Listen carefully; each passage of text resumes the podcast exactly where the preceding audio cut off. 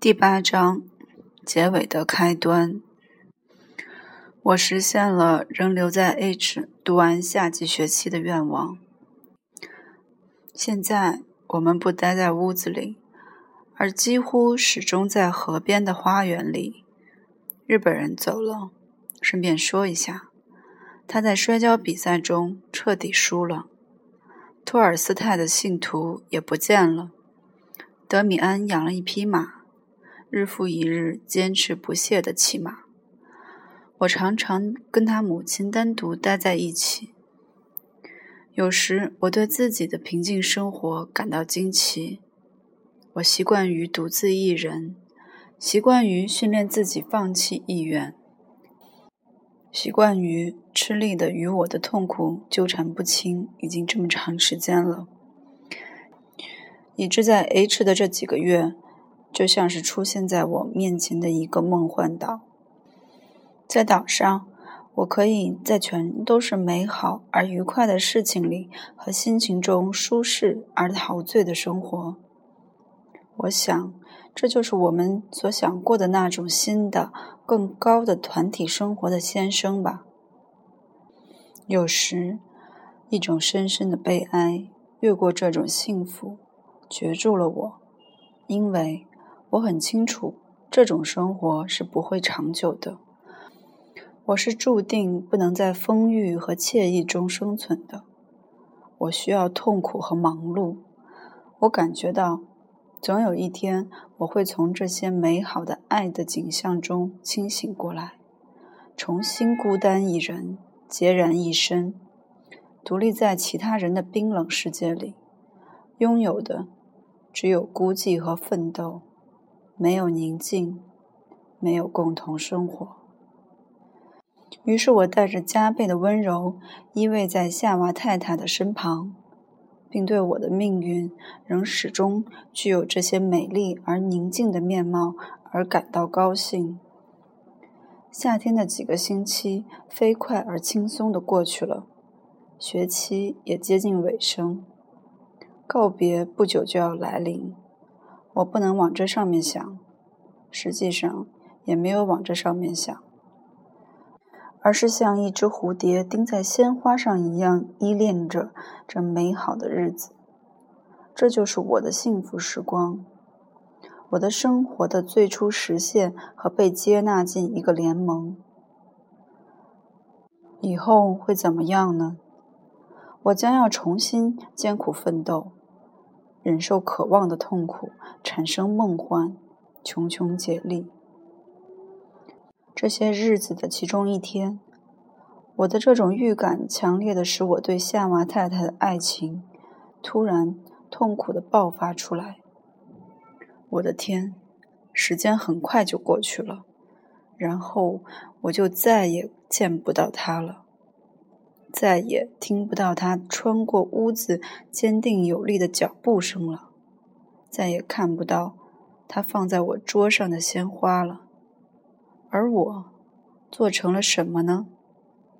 我做了梦，悠然自得地沉浸在惬意之中，而不去赢得他，不去为了他而奋斗，永远把他拉到自己身边。这突然想起了他每次对我所说的所有关于真正爱情的话，非常巧妙的提示，非常微小的引诱，也许是允诺。我由此做成了些什么呢？什么也没有，什么也没有。我站在我的房间当中。集中我的全部意识，想念夏娃。我想集中我心灵的力量，以使他感觉到我的爱情，把他朝我这边拉过来。他一定会来，一定会渴望我的拥抱。我一定会在他成熟的爱唇上热烈的吻个不停。我站在那里，全神贯注。直到我从手指和脚开始发冷，我觉得我的力量全都用完了。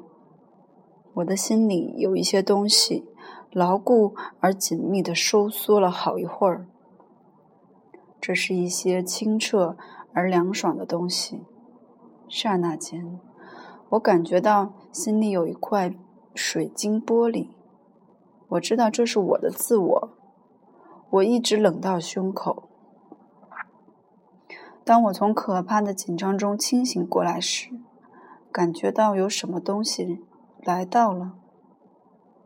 我累得精疲力尽，但我还是准备好看见夏娃烈火中烧，心醉神迷地走进房间。这时，长街上传来哒哒的马蹄声，声音静了，激烈了。突然停住了，我跳到窗口，楼下德米安下了马，我跑下楼去。什么事，德米安？你母亲可没出什么事儿吧？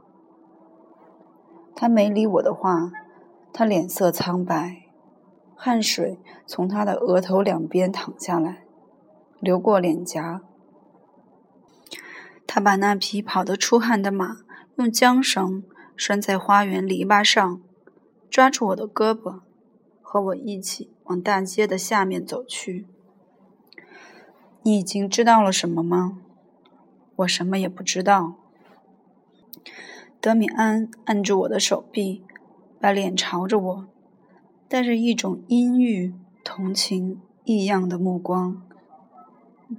你瞧，我的小伙子，事情终于发生了。你可是知道，跟俄国的关系极其紧张。什么？要打仗了？这我从来没相信过。他说的很轻，尽管附近没有人，还没有宣战，但是要打仗。这你可以相信。直到现在，我没再用这件事打扰过你。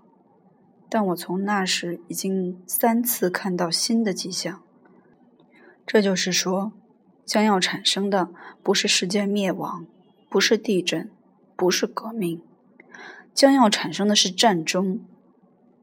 你将看到这件事会发生怎样的影响。这对人们来说将是一种快乐。现在每个人已经高兴地盼望着开战了。生活对他们来说已经变得如此无聊，但是你将看到，辛克莱，这只是开始。也许将变成一场大战，非常大的战争。但是，即使这也只是开始，新的东西开始了。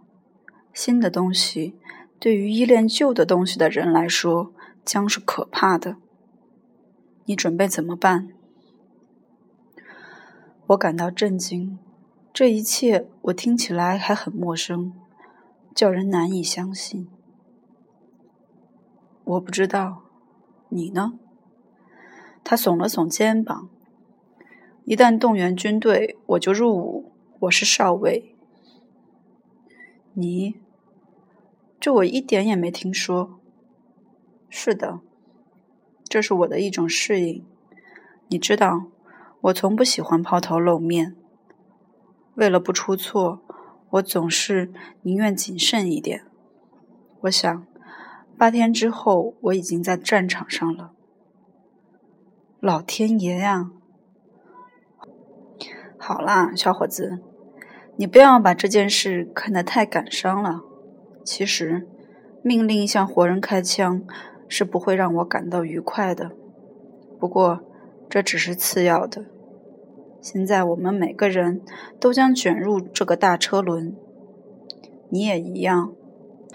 你肯定会被征召入伍。那你母亲呢，德米安？直到现在，我才重新想起一刻钟之前的事。世界变成什么样子了？我曾竭尽全力。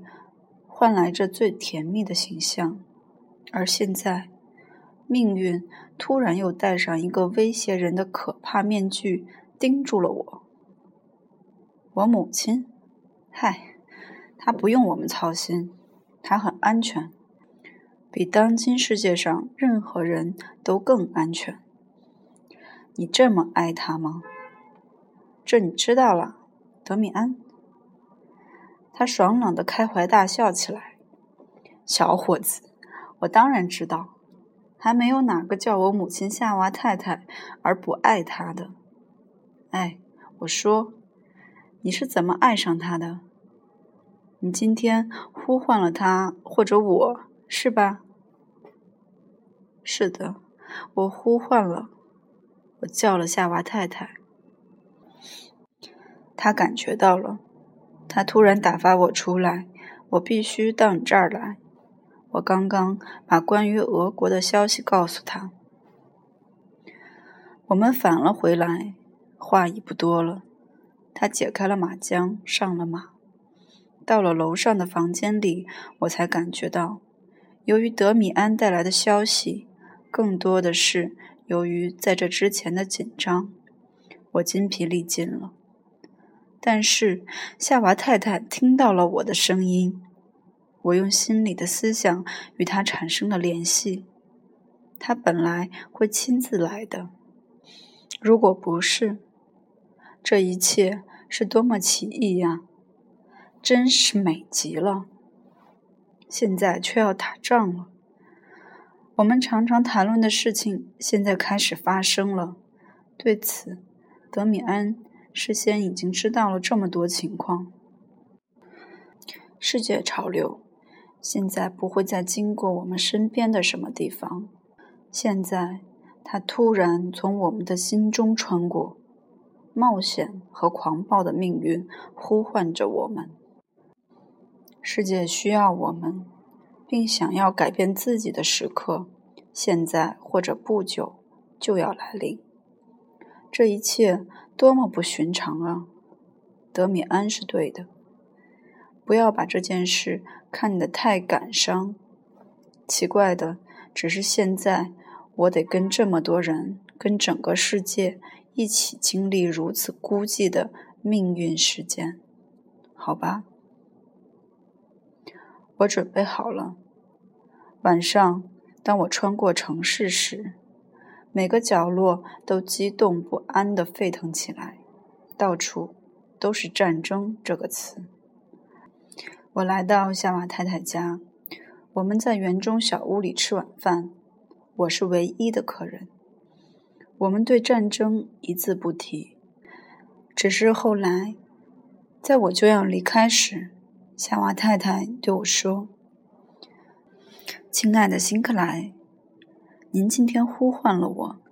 您知道我为什么没有亲自来？但您不要忘记，您现在知道怎么呼唤了。以后您无论什么时候需要带有标记的人，您就再呼唤。”他站起身来，穿过花园的暮色，先走了。这个神秘莫测的女人，雍容华贵地穿行在悄然无声的树木之间。她头上的那许多星星，闪烁着微弱而柔和的光芒。我就要讲完了。事情发展得很快，战争不久就开始了。德米安走了，他身穿制服，外面是一件银灰色的大衣。这副奇特的模样叫人认不出来了。我把他母亲送回家里，不一会儿，我也跟他告别了。他吻了我的嘴唇，把我在他的胸前拥了一会儿。他的大眼睛就在我面前火辣辣的紧盯着我的眼睛。所有的人都像成了兄弟姐妹一样，他们想的是祖国和荣誉。但是，他们大家在一瞬间里所看到的那张不加掩饰的脸，就是命运。来自兵营的年轻男人乘上火车，在许多脸上，我看到一个标记，不是我们那个，一个美丽而庄严的标记，它意味着爱和死。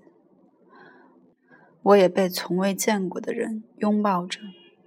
我理解这种表示，乐意回答这种表示。这是一种陶醉，他们就是这样拥抱着。这不是命运的意愿，但这种陶醉是神圣的。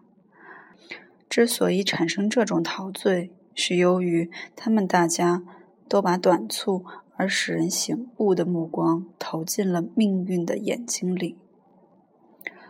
我上战场时，差不多已经是冬天了。开始，我对一切都感到失望，尽管有不少交火的头号新闻。以前，我对一个人为什么极少能够为一种理想而生活想过很多。现在，我看到许多人，甚至所有人都能为一种理想而去死，只是这种理想不允许是个人的、自由的、可以选择出来的，而必须是共同的。接受下来不误的。不过，随着时间的推移，我发现自己低估了人们。虽然服兵役和共同的危难使他们变成了一个模子浇铸出来的人，但我还是看到许多人，活着的和垂危的，壮烈的走向命运医治。许多人。非常多的人不仅在进攻时，而且在任何时候都有着坚定而远大的、有点像着魔似的目光。这种目光对目的一无所知，它意味着对非凡的东西无私的奉献。随便他们去相信并表达他们的意愿吧，他们准备好了。他们是有用的，未来将从他们这里产生。而世界越是显得固执的期待战争和英勇精神，期待荣誉和其他旧的理想，那种虚假的人性之声听起来就越是遥远而模糊。这一切只能是表面的东西，就像。关于战争的外部目的和政治目的问题，只能是表面的东西一样。某些东西正在深处发展，某些像一种新的人性的东西。因为我可以看到许多人，他们中有些人就死在我身边，他们已经感觉到仇恨与愤怒。杀人与消灭没有跟对象联系在一起，没有对象跟目的一样，安全是偶然的。原始感情，包括最野蛮的感情，没有针对敌人。他血淋淋的行为只是内心的放射，内部分裂了的心灵的放射。这个心灵。为了能够新生而想要咆哮和杀戮、毁灭和死去。一只巨鸟从蛋里挣脱出来，蛋就是世界，世界必须变成废墟。